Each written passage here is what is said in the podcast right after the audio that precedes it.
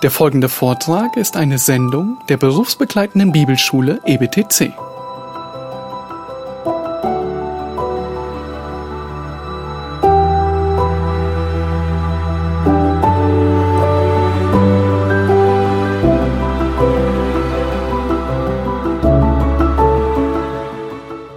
Liebe Geschwister, wir schlagen miteinander auf Matthäus Kapitel 9 und lesen den Vers 9. Matthäus Kapitel 5, der Vers 9.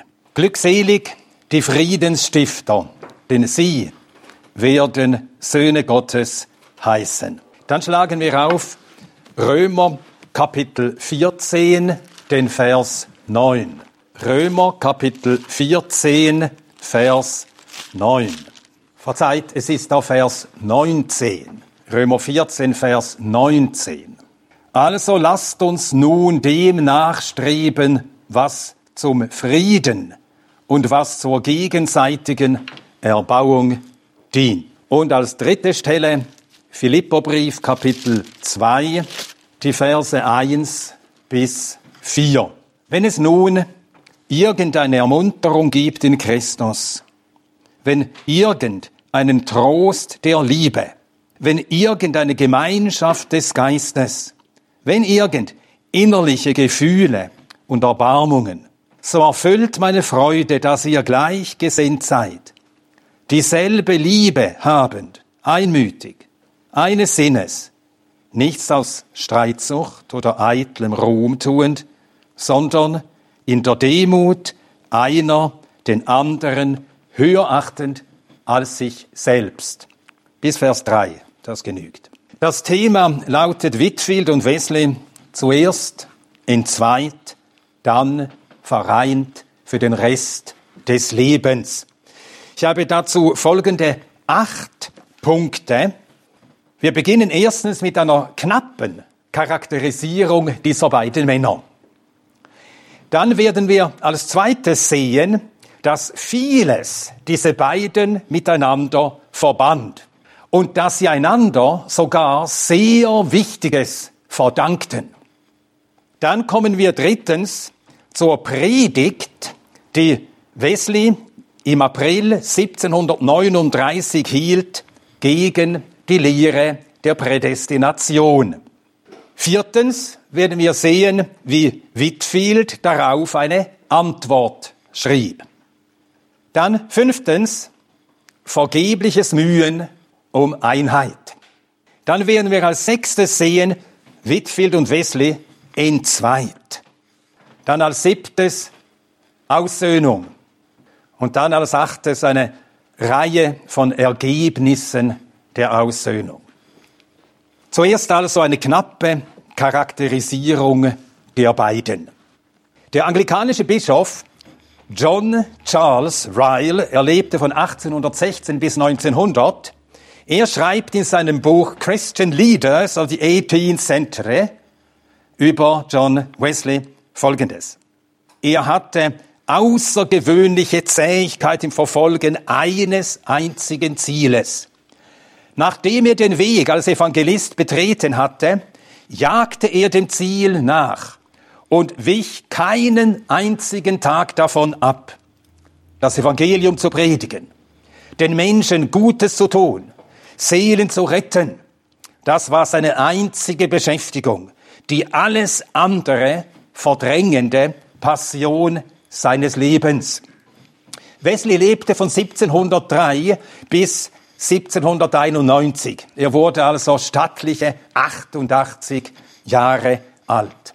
Mehr als 50 Jahre seines Lebens ritt er auf dem Pferd kreuz und quer durch England, durch Wales, durch Schottland, durch Irland und predigte überall das Evangelium, rief Sünder zum Glauben an den Sohn Gottes, gründete, formte Gemeinschaften der Gläubigen und lehrte sie, wie sie sich in der Gemeinschaft gegenseitig ermuntern, stärken und erbauen konnten.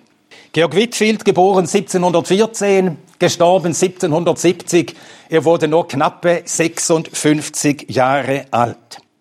Als er 1770 starb, hatte die Botschaft, die er und die auch Wesley predigte, der ganzen englischsprachigen Welt ein neues Gesicht gegeben. John Wesley, er fragte, als er die Grabrede hielt über seinen Freund und Mitstreiter Georg Whitfield, die Trauergemeinde, folgendes. Haben wir jemals seit den Aposteln von jemandem gelesen oder gehört, der in der Hand Gottes das gesegnete Werkzeug gewesen ist, der so viele Sünder aus der Finsternis ins Licht und aus der Gewalt Satans zu Gott gebracht hat. Und diese beiden Männer, das ist mein zweiter Punkt, hatten vieles gemeinsam. Vieles verband die beiden miteinander. Erstens, beide waren ordinierte Geistliche der anglikanischen Kirche. Zweitens, beide gehörten, als sie in Oxford waren, zum von Wesley gegründeten Holy Club. Drittens, beide waren dabei in jener denkwürdigen Nacht des 1. Januar 1739. Jene Nacht nennt man die Geburtsstunde der methodistischen Erweckung. Luke Tyerman hat eine zweibändige, sehr lesenswerte Biografie geschrieben über Wesley, nein, falsch, über Whitfield, eine zweibändige, und eine noch ausführlichere, eine dreibändige über Wesley. Und dieser Luke Tyerman hat diese denkwürdige Nacht in folgenden Worten festgehalten. Das Liebesfest an der Fette Lane, das war eine Gemeinschaft der Herrnhuter in London, das Liebesfest an der Fette Lane wurde zu einem denkwürdigen Anlass. Wesley schreibt in seinen Tagebüchern. Um drei Uhr morgens lagen wir vor Gott im Gebet, als die Kraft Gottes so stark über uns kam, dass viele vor unbändiger Freude laut riefen, während mehrere zu Boden fielen. Als wir uns ein wenig vom Schauer vor der überwältigenden Majestät der göttlichen Gegenwart erholt hatten, riefen wir alle laut, wie mit einer Stimme. Wir preisen dich, o oh Gott. Wir bekennen, dass du Herr bist. Dieses Pfingsten an jenem Neujahrstag konnte nie mehr vergessen werden. Es war eine herrliche Vorbereitung auf die gewaltige Arbeit, in die Whitfield und die Wesleys eintreten sollten. Das vierte, das sie gemeinsam hatten, beide kennzeichnete die gleiche radikale Hingabe an diese eine Sache.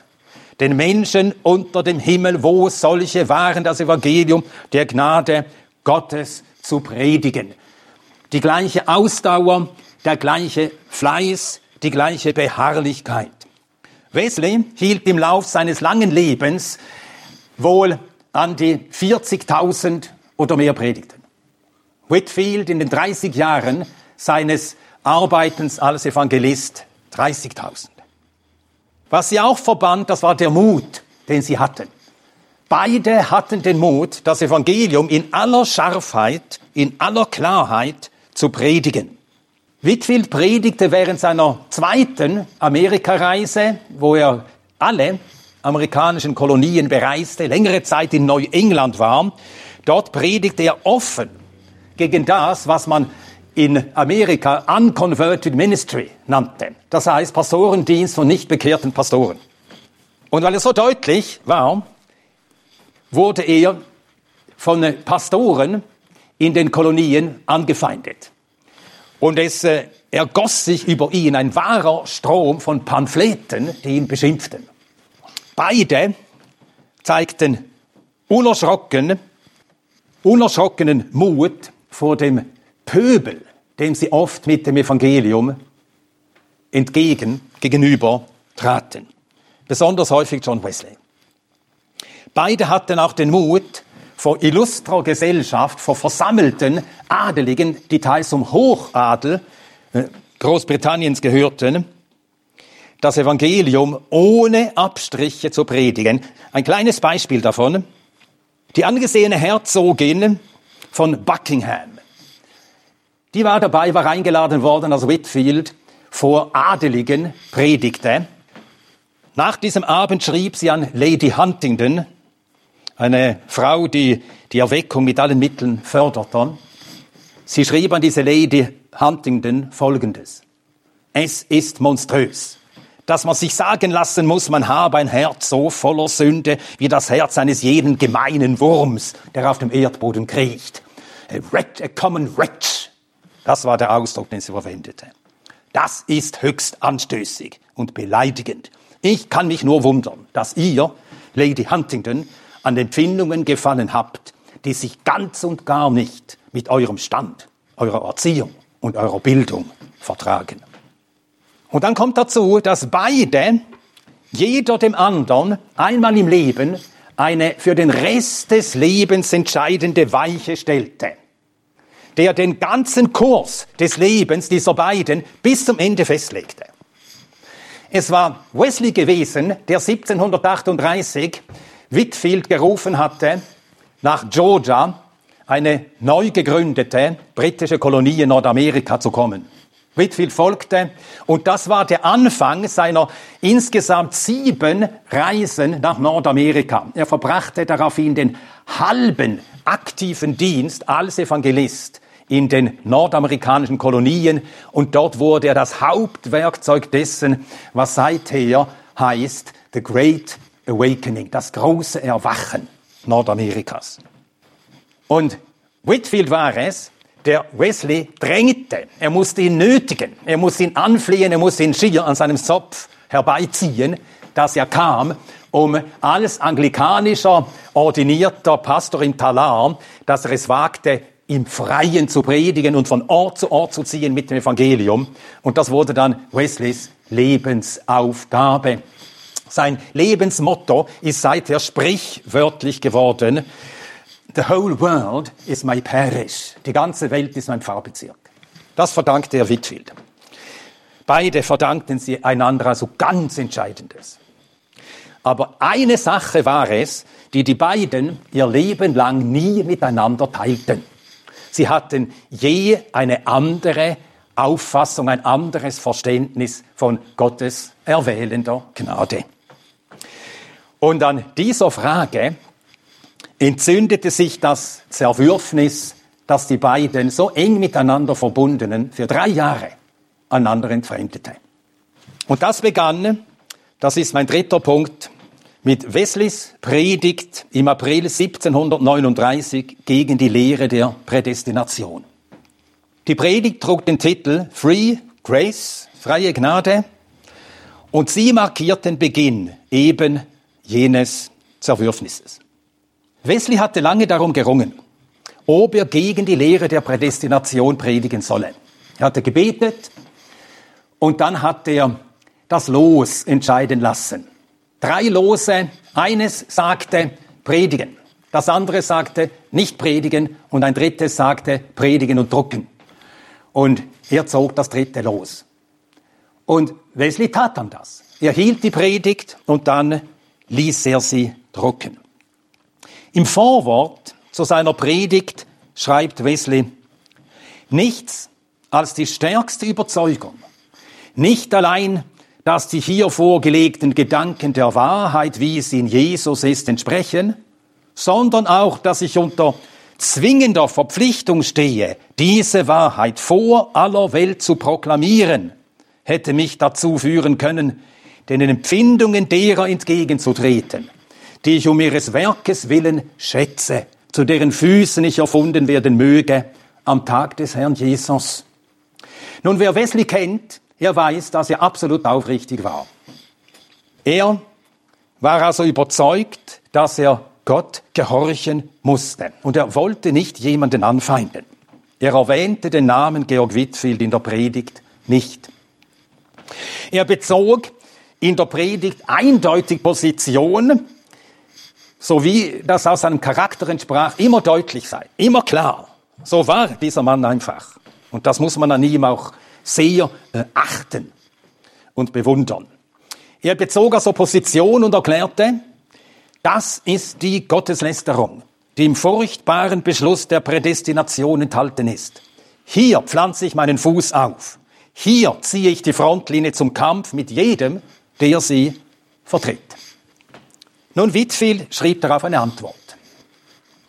Whitfield selber hatte Wesleys Predigt noch nicht gelesen, als er zu seiner zweiten Amerikareise aufbrach im August 1739. Er blieb dort zweieinhalb Jahre bis zum März 1741. Oder sind das anderthalb Jahre, ja. Freunde aus der Heimat, die schrieben ihm aber von den Auswirkungen dieser Predigt und was er hörte, machte ihm sehr zu schaffen. Und er hat auch seinen Kummer ganz offen mit seinem Freund Wesley geteilt. In verschiedenen Briefen kann man das nachlesen. Und schließlich kam Whitfield zur Überzeugung, er müsse eine Antwort auf Wesleys Predigt veröffentlichen. Er hat diese 1741 an zwei Orten in Amerika drucken lassen und dann nahm er eine Kopie mit, eine Abschrift nahm er mit nach äh, London, als er zurückreiste und im Frühjahr 1741 ließ er sie in London drucken. Diese Antwort trug die Überschrift Brief an den Herrn Pfarrer John Wesley als Antwort auf dessen Predigt freie Gnade. Und Whitfield schreibt in der Einleitung, Gott allein kennt den unaussprechlichen Kummer, der sich auf mein Herz gelegt hat, seit ich das letzte Mal England verließ. Ich bekenne offen, dass Jona nicht mit größerem Widerstreben nach Ninive gegangen sein kann, als ich jetzt zur Feder greife, um gegen euch zu schreiben. Also gegen Wesley. Dürfte meine Natur bestimmen, stürbe ich lieber. Und doch will ich Gott treu sein, sowie meiner Seele und der Seele anderer, darf ich nicht länger neutral bleiben. Nun hatten beide öffentlich Position bezogen, publiziert und damit war das Zerwürfnis zementiert. Und so kommen wir zum fünften, vergebliches Mühen um Einheit. Ja, es widerstrebte beiden Seiten uneins zu werden. Sie waren zu eng miteinander verbunden und sie achteten und liebten sich zu sehr. Im Herbst 1739, als Whitfield noch in Amerika war, schrieb er in einem Brief an John Wesley, von der Lehre der Erwählung und des endgültigen Beharrens jener, die wahrhaftig in Christus sind, bin ich womöglich noch zehntausendfach stärker überzeugt als bei unserer letzten Begegnung. Ihr denkt anders. Warum sollten wir dann zanken, wenn kaum eine Wahrscheinlichkeit besteht, dass einer den anderen wird überzeugen können? Würde das nicht am Ende die Bruderliebe zerstören und unmerklich jenes Band der herzlichen Verbundenheit unserer Seelen auflösen? Wie würden die Feinde frohlocken, sähen sie uns entzweit. Wie sehr würde die Sache unseres gemeinsamen Herrn und Meisters leiden, sollten wir einen Streit über besondere Lehrpunkte anfangen. Etwa ein halbes Jahr später, im April 1740, schrieb er, immer noch aus Amerika, seinem Freund John Wesley, mir ist der Gedanke unerträglich, euch entgegentreten zu müssen. Aber wie kann ich das vermeiden, wenn ihr, wie euer Bruder Charles einmal sagte, durch Bristol zieht, um Johannes Calvin dort auszutreiben. Bristol war der Ort gewesen, wo ähm, Whitfield angefangen hatte, im Freien zu predigen. Dort viele durch ihn zum Glauben gekommen waren. Im Mai 1740 schrieb er an Wesley, also nur einen Monat später, folgende Zeilen. Vielleicht werde ich euch nicht sehen dürfen, bis wir uns begegnen am Tag des Gerichts. Dann, wenn nicht schon früher, werdet ihr wissen, dass souveräne, unterscheidende und unwiderstehliche Gnade euch in den Himmel brachte. Also Whitfield greift immer wieder diese Lehrfragen auf, die trennend zwischen den beiden standen. Man merkt, es beschäftigt die beiden einfach. John Wesley antwortet auf diesen Brief am 9. August 1740. Ihr müsst immer bedenken, Whitfield ist in Nordamerika, schreibt einen Brief und der wird dann an den Hafen zur Poststelle gebracht und wenn dann irgendwann ein Schiff nächstes abfährt nach England, nimmt es die Post mit und das konnte sieben, konnte acht, konnte auch zwölf Wochen dauern, je nachdem wie Stürme, Winde oder keine Winde waren. Und so kommt am 9. August 1740 oder dann schreibt Whitfield als Antwort. Und er antwortet mit klugen Worten. Mein geliebter Bruder, ich danke euch für euer Schreiben vom 24. Mai. Die Sache ist ganz einfach. Es gibt fleischliche Eiferer sowohl für als auch gegen die Prädestination. Gott sendet den Anhängern beider Lager eine Botschaft, aber niemand will sie annehmen, es sei denn, sie stütze seine Meinung. Darum lässt Gott es zu, dass ihr zurzeit eine Meinung habt und ich eine andere. Aber wenn seine Zeit gekommen ist, wird Gott das wirken, was kein Mensch kann. Er wird uns beide zu einerlei Ansicht bringen. Euer auf ewig verbundener John Wesley. Ja, Whitfield will nicht uneins werden mit den Brüdern Wesley, doch er betont immer wieder die Lehrpunkte, an denen er festhält. In seinem Brief von 25. August 1740 lesen wir, ach, dass ihr doch den Gnadenbund studiertet, dass ihr wirklich der Sünde überführt und souveräner Gnade zu Füßen gelegt würdet. Und im Herbst, also einige Monate danach, im gleichen Jahr, dass Gott euch eine Schau gewährte von seiner freien, souveränen, erwählend Erliebte. Geliebter Sir, studiert den Gnadenbund. Und diese Zeilen zeigen, der Riss wird tiefer. Sie kommen einander nicht näher. In seinem letzten noch aus Amerika an Wesley gerichteten Brief vom 24. November 1740 schreibt Whitfield, Gestern Abend brachte mir Bruder G. eure beiden freundlichen Briefe. Ach, dass zwischen uns Harmonie und ein sehr inniges Einssein wäre. Aber es ist nicht möglich, weil ihr an universale Erlösung glaubt. Dass wir sehen, Whitfield hielt Einssein nicht für möglich, wenn Wesley und er im strittigen Punkt nicht gleich rechten. Und während der Rüberfahrt zwischen Amerika und England schrieb er einen Brief. Er machte das meistens. Man hatte ja da wochenlang Zeit hat er immer sehr viele Briefe geschrieben und da schrieb er an die beiden Brüder John und Charles Wesley, warum habt ihr den Zankapfel aufgeworfen? Warum drucktet ihr jene Predigt gegen die Prädestination? Meint ihr denn nicht, dass ich genauso besorgt sein muss um die Wahrheit oder um das, was ich für Wahrheit halte, wie ihr? Ich muss das Evangelium Christi predigen und das kann ich jetzt nicht mehr tun, ohne von Erwählung zu sprechen. Nun, solche Sätze lassen nichts Gutes erwarten. Herzen finden nicht zueinander, wenn man einander Fehler oder vermeintliche Fehler vorhält.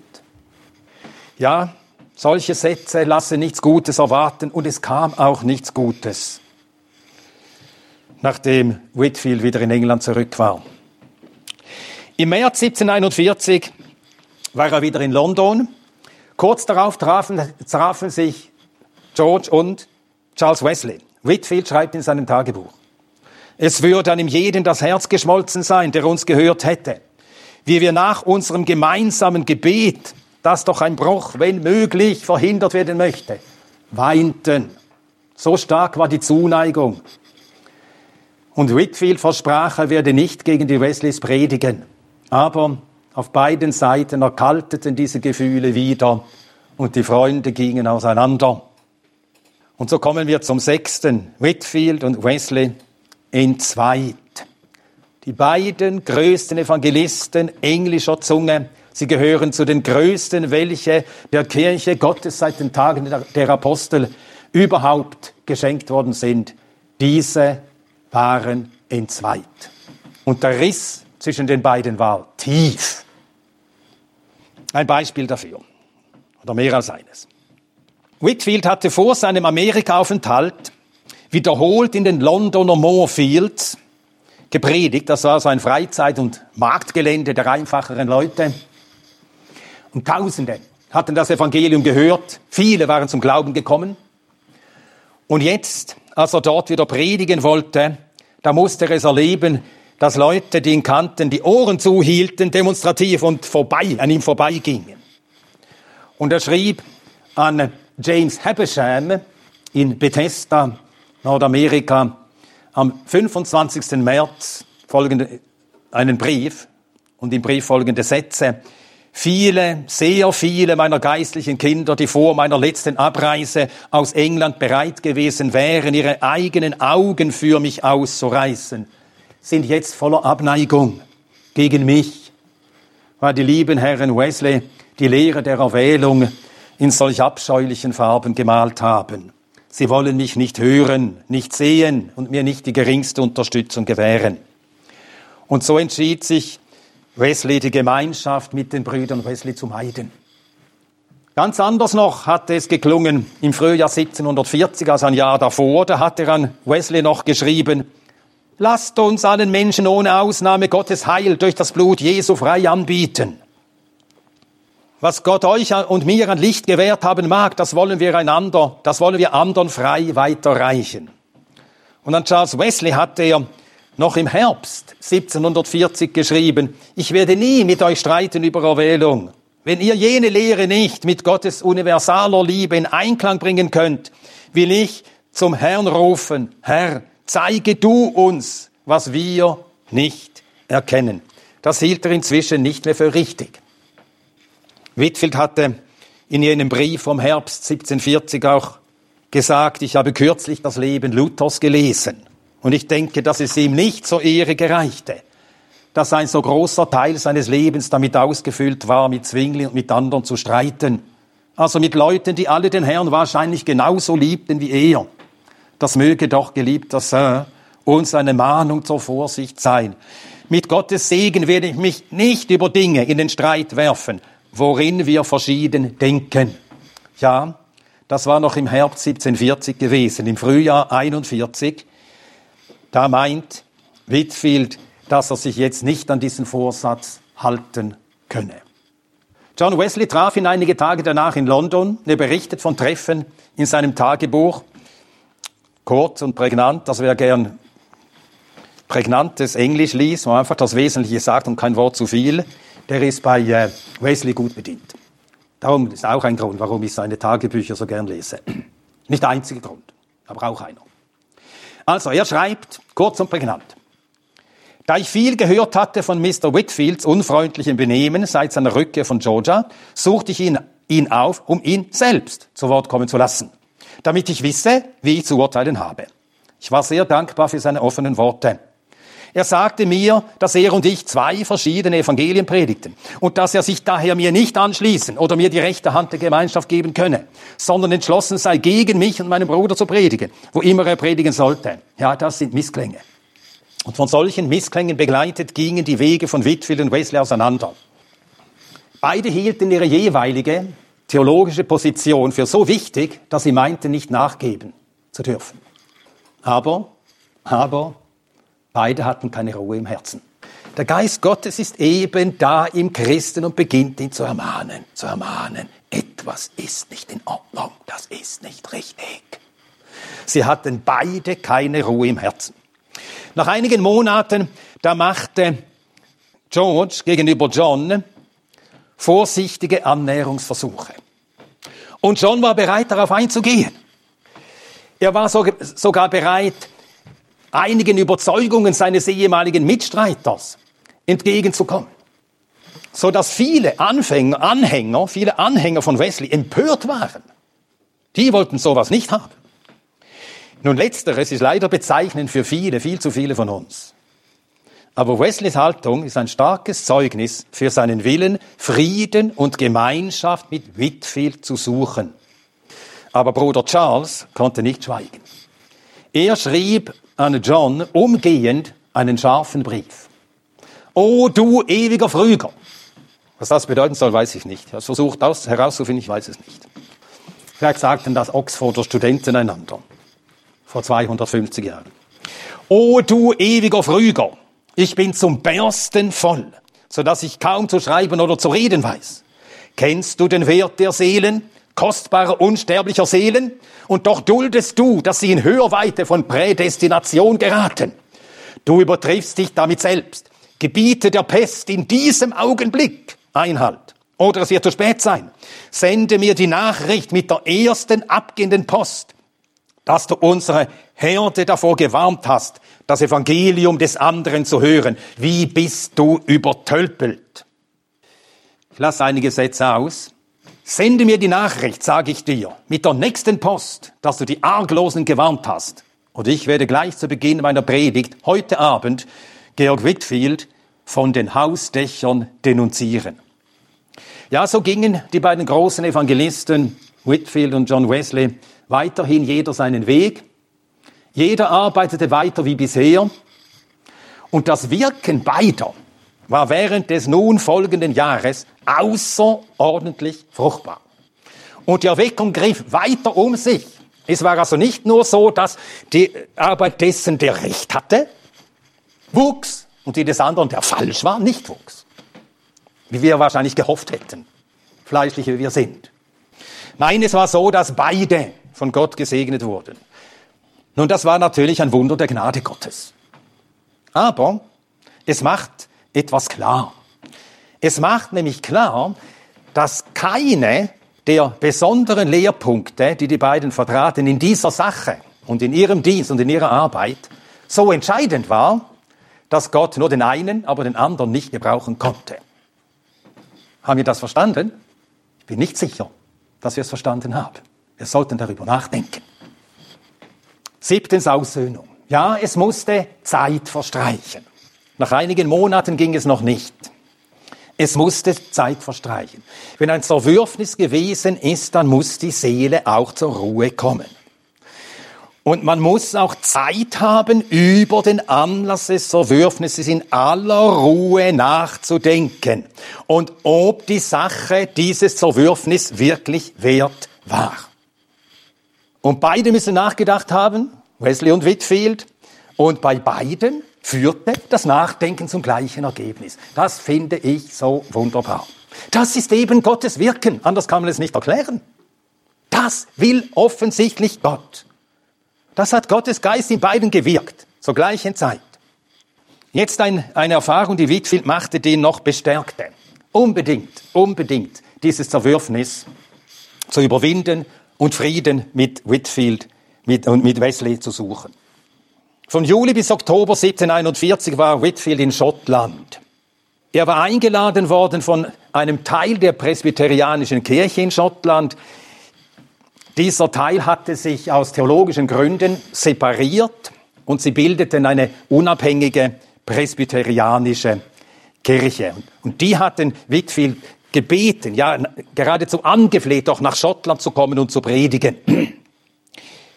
Nun, als Whitfield gegenüber seinen Freunden erklärte, er werde aber in allen Kirchen predigen, nicht nur in denen, die ihnen angeschlossen waren, da wandte sich die Freundschaft in Feindschaft. Und das, obwohl sie fast in allen Punkten die genau gleichen Glaubensüberzeugungen hatten wie Whitfield. Es kam zu einer Aussprache und nach dieser beklemmenden Aussprache mit dem Vereinigten Presbyterium der unabhängigen Presbyterianer schrieb Whitfield einem Freund in äh, New York, das Vereinigte Presbyterium ist so eng, dass es mich nicht einmal predigen hören will, wenn ich mich nicht ihnen ausschließe. Ich müsse mich verpflichten, nur für sie zu predigen. Ich fragte, warum nur für sie? Worauf Mr. Ralph Erskine mir antwortete, sie seien das Volk des Herrn. Das veranlasste mich zur Frage, ob es keine anderen Leute gebe, die zum Volk des Herrn gehören. Die Folge von all dem war eine offene Trennung.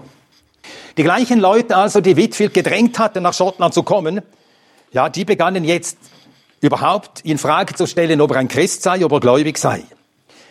Und sie warnten vor ihm in einem Pamphlet, das folgenden Titel trug.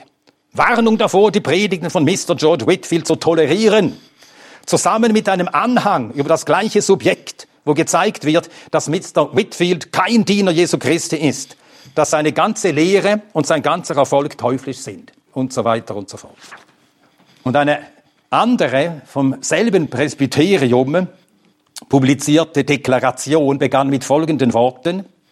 Dies ist die Deklaration, der Protest und das Zeugnis des leidenden Überrests der antipäpstlichen, antilutherischen, antiprälatischen, anti-Whitfieldianischen, anti-erastianischen, antisektiererischen, wahren presbyterianischen Kirche in Schottland. Nun, das war eine lehrreiche Erfahrung.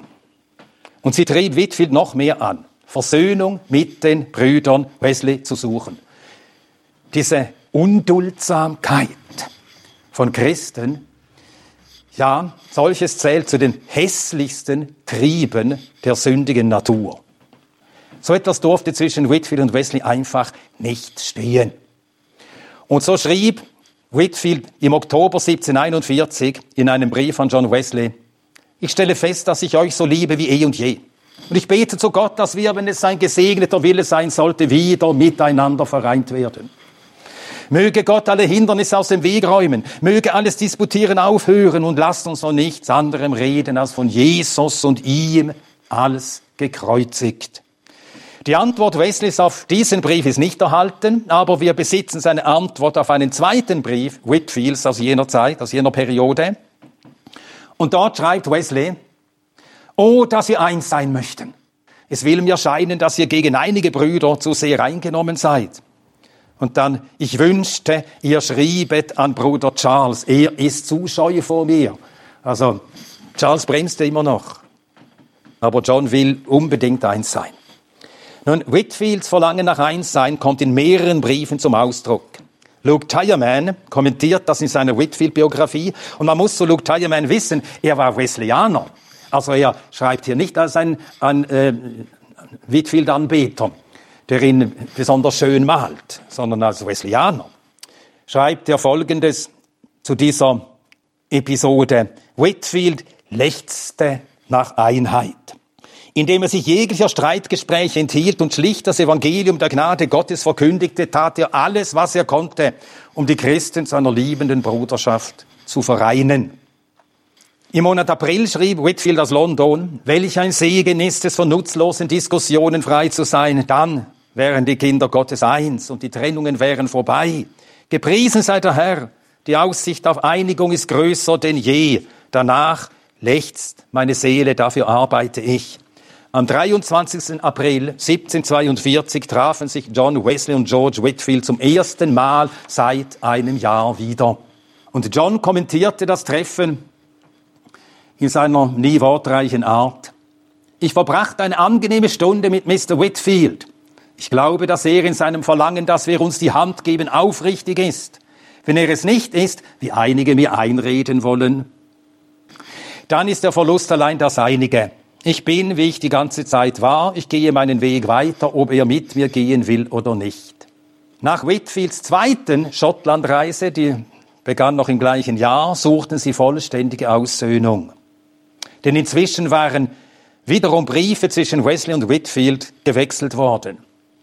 Und das verschaffte Georg Whitfield unbeschreibliche Freude. Er schrieb am 11. Oktober 1742 aus Edinburgh, Geehrter und geliebter Sir, da schreibt er an, an John? Geehrter und geliebter Sir, vor etwa zehn Tagen sandte ich euch ein Paket durch die Hand meiner geliebten Gattin. Gestern bekam ich euren freundlichen Brief vom 5. Oktober.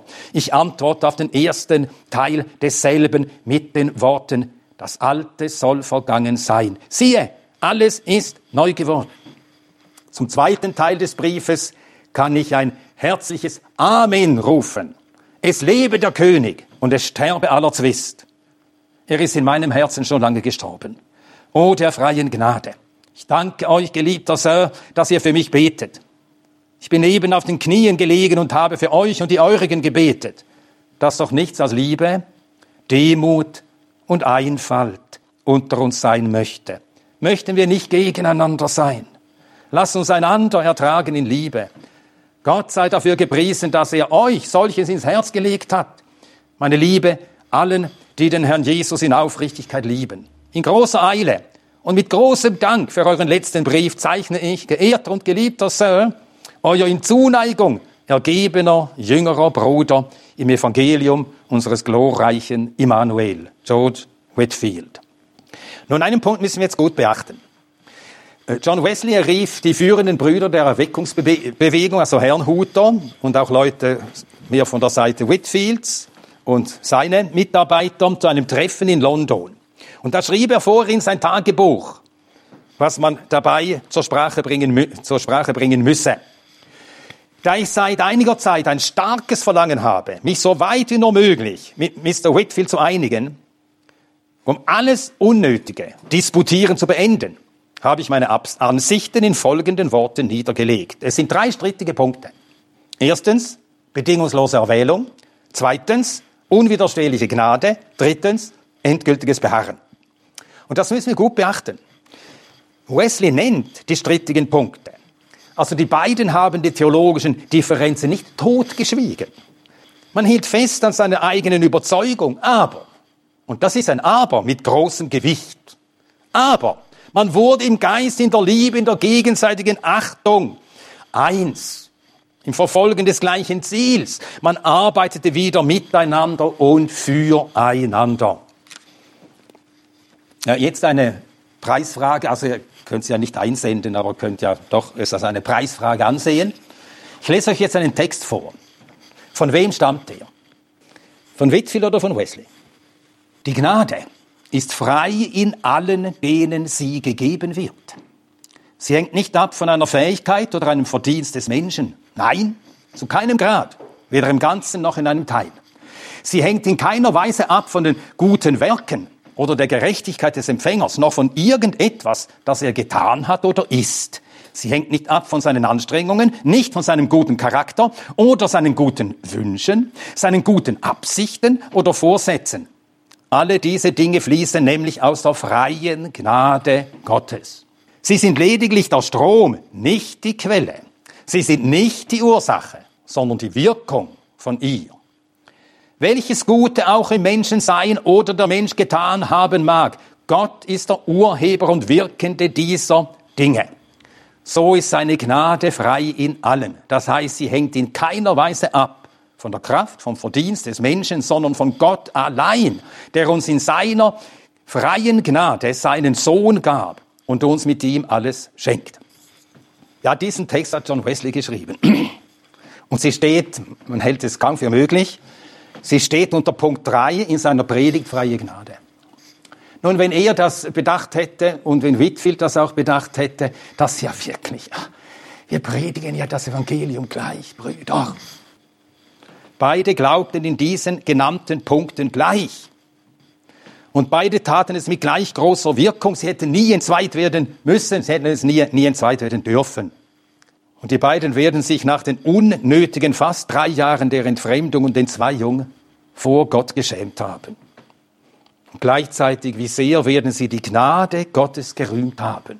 Die Gnade des Gottes, der sie wieder zusammenbrachte. Nun, es ist so, wenn Aussöhnung geschehen soll und bleibender Friede zwischen Entfremdeten oder gar Entzweiten eintreten soll, dann müssen alle Beteiligten bereit sein, über ihren eigenen Schatten zu springen. Tja, Charles hatte das sehr treffend formuliert gegenüber seinem, seinem Bruder John. You're outdoing yourself. Du übertriffst dich selbst, ja? Er war bereit, über seinen eigenen Schatten zu springen, um mit Whitfield eins zu werden. Und Whitfield war bereit, über seinen eigenen Schatten zu springen, um mit John eins zu werden. Und meistens ist man nicht dazu bereit. Man hängt zu viel am eigenen, zu sehr am eigenen, an seiner Meinung, an seinem Werk, an seiner Position, an seinen Plänen. Es ist einfach Sünde. Es ist Sünde.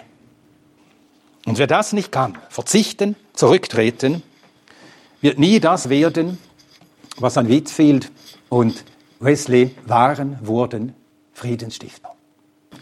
Jetzt kommen wir zu den Ergebnissen der Aussöhnung. Ich nenne nur einige Beispiele. Sechs. Hätte viel mehr nennen können. Erstens, Whitfield predigt in Wesleys Gemeinschaften und umgekehrt. Ein Beispiel aus all den Jahren seit 1742 könnte man beliebige herausgreifen. 1756 war Whitfield wieder einmal auf Predigtour durch den Norden Englands. Und dort predigte er in fast ausschließlich in Wesleys Societies, so nannte man die Gemeinschaften, in denen die Geretteten anfingen, sich zu versammeln, Societies. Und er schrieb in einem Brief vom August, 14. August 1756. Vor zwei Wochen kam ich in Leeds an. Am Sonntagabend waren wenige Stunden nach meiner Ankunft einige Tausend auf dem freien Feld versammelt, zu denen ich, wie ich hoffe, mit einem gewissen Grad an Kraft sprechen konnte. Die Woche darauf predigte ich in und um Leeds, dreimal fast jeden Tag, zu dicht gedrängten und stark ergriffenen Versammlungen. Und am vergangenen Sonntag waren die Felder wahrlich weiß zur Ernte. In Bradford waren morgens um sieben schon etwa 10.000 Menschen versammelt. Und am Nachmittag und am Abend in Birstall konnte ich zu einer doppelt so großen Menge sprechen. Wiewohl ich heißer war, half mir der Erlöser so zu sprechen, dass alle hörten. Am Abend begleiteten uns mehrere hundert Pferde, etwa acht Meilen, die wir singend und Gott preisend zurücklegten. Und wir merken, er wurde überall, auch in den Societies von, von äh, Wesley aufgenommen. Sie begleiteten ihn auf ihren Pferden sogar. Und dann kann er schreiben, am Morgen darauf nahm ich unter Tränen Abschied von Leeds. Dann zweites Ergebnis. Die beiden, Wesley und Whitfield, nahmen sich gegenseitig in Schutz gegen eigene Parteigänger. Von der Sorte gibt's ja immer Parteigänger. Und Parteigänger Whitfields, die fragten sich, ob man Wesley da mit seiner schiefen Theologie, ob man den überhaupt im Himmel sehen werde. Denen antwortete Whitfield, I fear not. Ich befürchte, wir werden ihn nicht sehen. Denn er wird dem Thron Gottes so nahe sein und wir so weit hinten, dass wir keinen Blick von ihm erhaschen. Nun, interessanterweise wird diese selbe Antwort auch Wesley zugeschrieben, dass man gar nicht sicher sein kann, wer das so erst sagte. Aber das macht etwas klar, gerade diese Tatsache, dass man das beiden zuschreibt, dass es offensichtlich so war, dass alle Anhänger von Whitfield und alle Anhänger von Wesley, die wussten, wie jeder vom anderen dachte. Und die wussten, sie sind füreinander, sie stehen zueinander. Das war ganz einfach allgemein bekannt. Dann drittens, die Gruft, die Whitfield anlegen ließ in der Tottenham Court Road Chapel. Im Jahr 1755, da bauten Freunde und Gönner Whitfields ein großes Versammlungshaus. In diesem sollte Whitfield, wann immer er in London war, predigen. Und dieses Versammlungshaus stand an der Tottenham Court Road. Von diesem äh, Versammlungshaus, von diesem Chapel, schreibt Tireman, die Tottenham Court Road Chapel hat eine Geschichte, die es wohl verdient, aufgeschrieben zu werden. Tausende sind in ihren vier Wänden zum Glauben gekommen. Von ihr aus sind separate Gemeinden in Shepherd's Market, Kentish Town, Paddington, Tonbridge Chapel, Robert Street, Crown Street und Craven Chapel entstanden. Nun im Keller des Neubaus dieses Versammlungshauses ließ Whitfield eine Gruft anlegen in der er zusammen mit den beiden Wesleys beerdigt, bestattet werden wollte. Er wollte so ein Zeichen setzen der Verbundenheit und der überwundenen Rivalität. Aber vielen Anhängern äh, Whitfields gefiel das gar nicht. Und denen sagte er einmal, ich habe in dieser Kapelle ja eine Gruft anlegen lassen, wo ich beerdigt werden will und wo auch die Herren John und Joe, Charles Wesley beigelegt werden sollen. Wir wollen zusammen liegen. Ihr wollt nicht, dass sie eure Kapelle betreten, solange sie leben. Sie können euch nichts mehr zuleide tun, wenn sie tot sind. Wir sehen also, die Parteigänger Whitfields waren dagegen, dass ihr Mann, ihr großer Mann, sich mit den Brüdern Wesley so eng verband. Oben hatten wir gesehen, dass die Anhänger Wesleys dagegen waren, dass ihr Mann sich wieder mit Whitfield zusammentun wollte. Und ich denke nicht, dass irgendeiner der Bewunderer Wesleys meint, der Herr habe ihn dann im Himmel, als er im Himmel ankam, dafür getadelt, dass er sich nicht von Wesley für immer trennte. Ich denke auch nicht, dass irgendjemand der Anhänger Whitfields denkt, der Herr habe ihren bewunderten Whitfield dafür getadelt, dass er sich von John nicht immer auf Distanz hielt. Ah nein, der Herr hat sie sicher nicht getadelt. Aber wir meinen, wir müssen sie tadeln. Das ist häufig so. Wir tadeln es. Wir meinen, wir können nicht die Nähe und das Wohl von Leuten suchen, die an einem bestimmten Punkt der Theologie anders denken als wir. Wir meinen, wir dürfen solche nicht unterstützen, für sie sein, nur ihr Gutes suchen. Seltsam. Sehr seltsam. Dann viertens das College in Trevecca. Das ist in Wales. Im September 1766 trafen sich die Brüder Wesley mit Whitfield im Haus der Lady Huntington und schlossen ein vierfältiges Bündnis, so nannte es Charles, der übrigens etwas länger braucht als John, aber nachher war er äh, Whitfield mit einer solchen Innigkeit zugetan, also da übertraf er sogar John. Nun, als Ergebnis dieses vierfältigen Bündnisses eröffneten sie, diese vier, mit der finanziellen Hilfe von Lady Huntington, ein, eine Predigerschule in Trevecca für methodistische Verkündiger. John Fletcher, den man sicher als den treuesten Mitarbeiter von John Wesley bezeichnen kann, er war Rektor. Und John und Charles haben unter, unterrichtet aber auch Howell Harris und Daniel Rowland, die beide theologisch zu Whitfield standen. Und sie haben ohne Unterschied sich am Unterricht beteiligt, zusammen in dieser Sache gearbeitet. Fünftens, Whitfield wollte, dass Wesley an seinem Grab predigt. Da war ein gewisser Robert Keane, das war der Mann, der im Tabernacle, das war die zweite Predigtstelle, die Whitfield, wenn er in London war, winters immer predigte. Und Robert Keane war der Mann, der im Tabernacle in London die Aussicht hatte, während Whitfield abwesend war. Und jedes Mal, bevor Whitfield abreiste, also wenn er ins Ausland, wenn es Richtung Amerika ging, abreiste, dann wollte er wissen, wer denn an Whitfields Grab predigen solle, falls er im Ausland sterben sollte. Muss es euer alter Freund John Wesley sein? Und Whitfield antwortete jedes Mal, yes, he is the man. Ja, der ist es. Er ist der Mann. Und so kam es auch. Und so kommen wir zum sechsten, zur sechsten Auswirkung der Aussöhnung. Wesleys Nachruf auf Whitfield. Auf seiner siebten, während seines siebten Aufenthaltes in Nordamerika hat der Herr am 30. September 1770 in Newburyport in Neuengland, Massachusetts, seinen Knecht zu sich gerufen. Im November 1770 erreichte die Nachricht London, also vielleicht sechs Wochen später. Als Charles Wesley davon hörte, da schrieb er eine Elegie, ein Trauergedicht. Und zwei Zeilen lauten, And as my Whitfield entered into rest, with sudden death, with sudden glory, blessed. My Whitfield, as my Whitfield entered into rest. Ist mein Whitfield in die Ruhe eingegangen?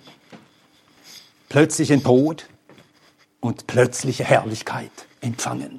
So ungefähr könnte man das vielleicht verdeutschen.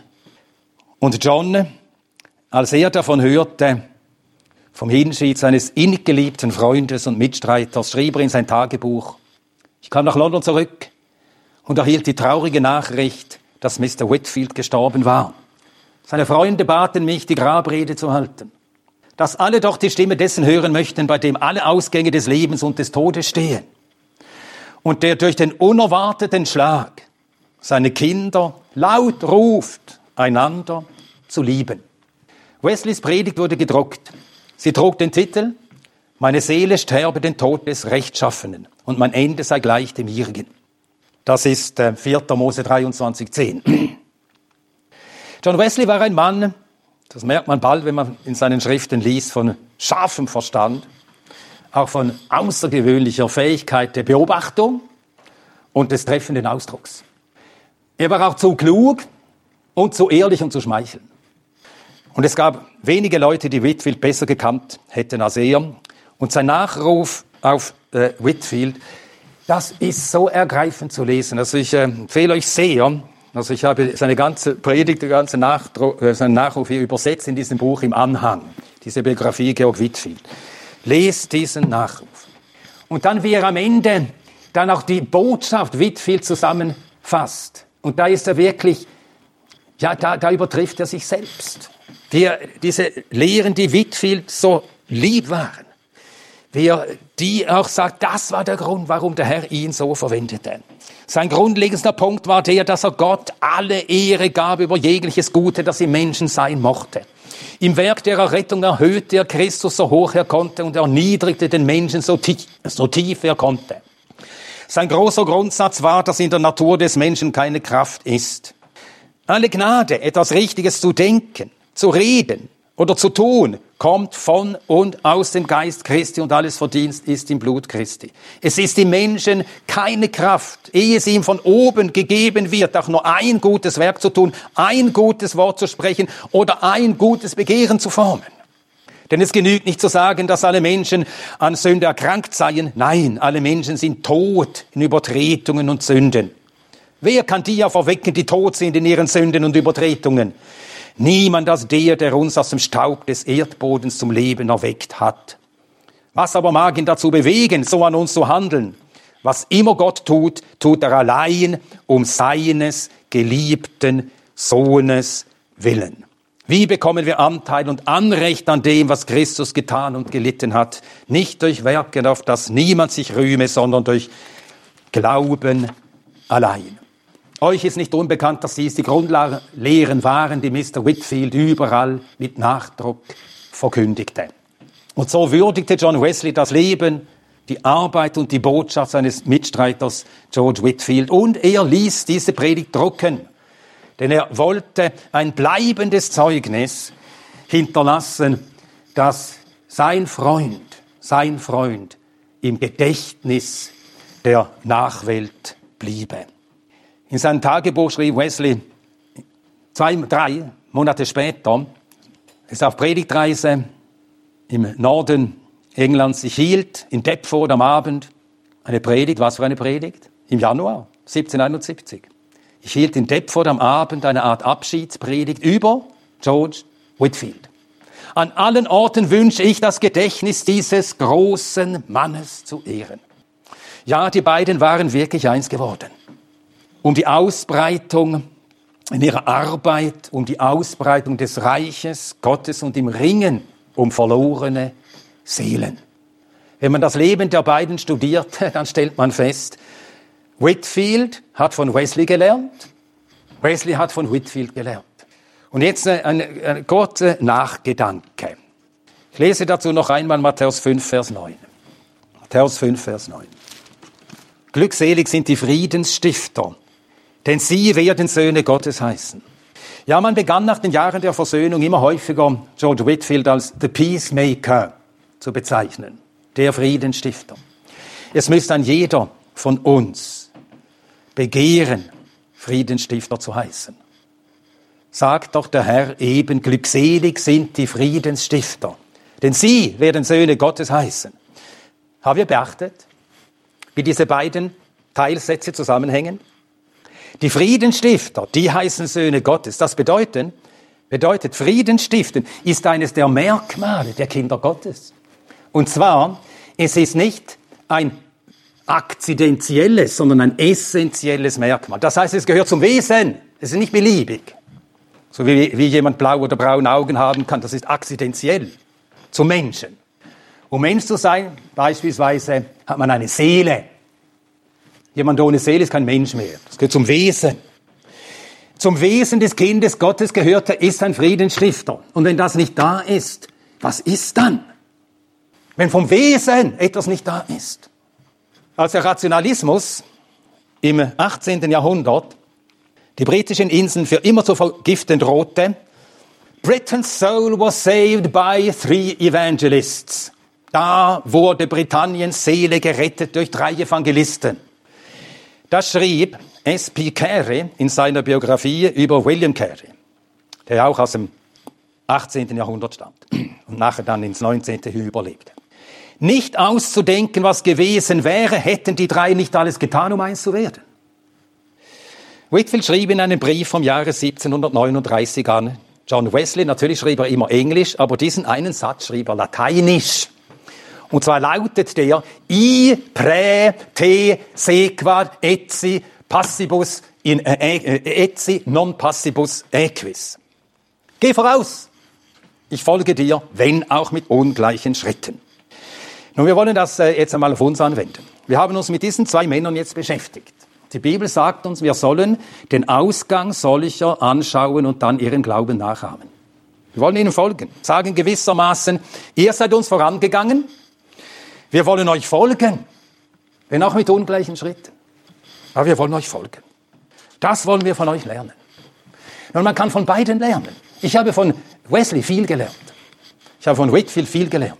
Ich teile nicht alle Ansichten von Wesley. Ich teile nicht alle Ansichten von Whitfield. Aber etwas, das kann man von beiden wirklich nur nachahmen.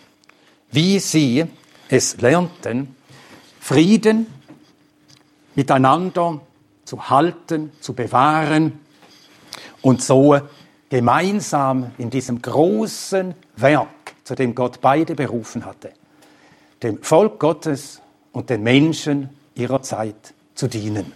Und dazu gebe auch Gott uns Gnade. Amen.